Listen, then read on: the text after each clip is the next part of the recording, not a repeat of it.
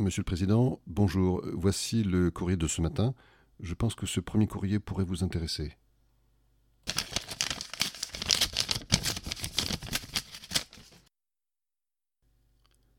Monsieur le Président, je vous fais une lettre que vous lirez peut-être si vous avez le temps.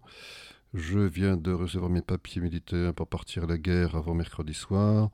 Monsieur le Président, je ne veux pas la faire. Je ne suis pas sur terre pour tuer de pauvres gens. C'est pas pour vous fâcher, il faut que je vous dise, ma décision est prise, je m'en vais déserter. Depuis que je suis né, j'ai vu mourir mon père, j'ai vu partir mes frères et pleurer mes enfants. Ma mère a tant souffert qu'elle est dedans sa tombe et se moque des bombes et se moque des vers. Quand j'étais prisonnier, on m'a volé ma femme, on m'a volé mon âme et tout mon cher passé. Demain de bon matin, je fermerai ma porte au nez des années mortes, j'irai sur les chemins, je m'en dirai ma vie sur les routes de France, de Bretagne en Provence, et je dirai aux gens refusez d'obéir, refusez de le faire, n'allez pas à la guerre, refusez de partir. S'il faut donner son sang, allez donner le vôtre. Vous êtes bon apôtre, monsieur le président.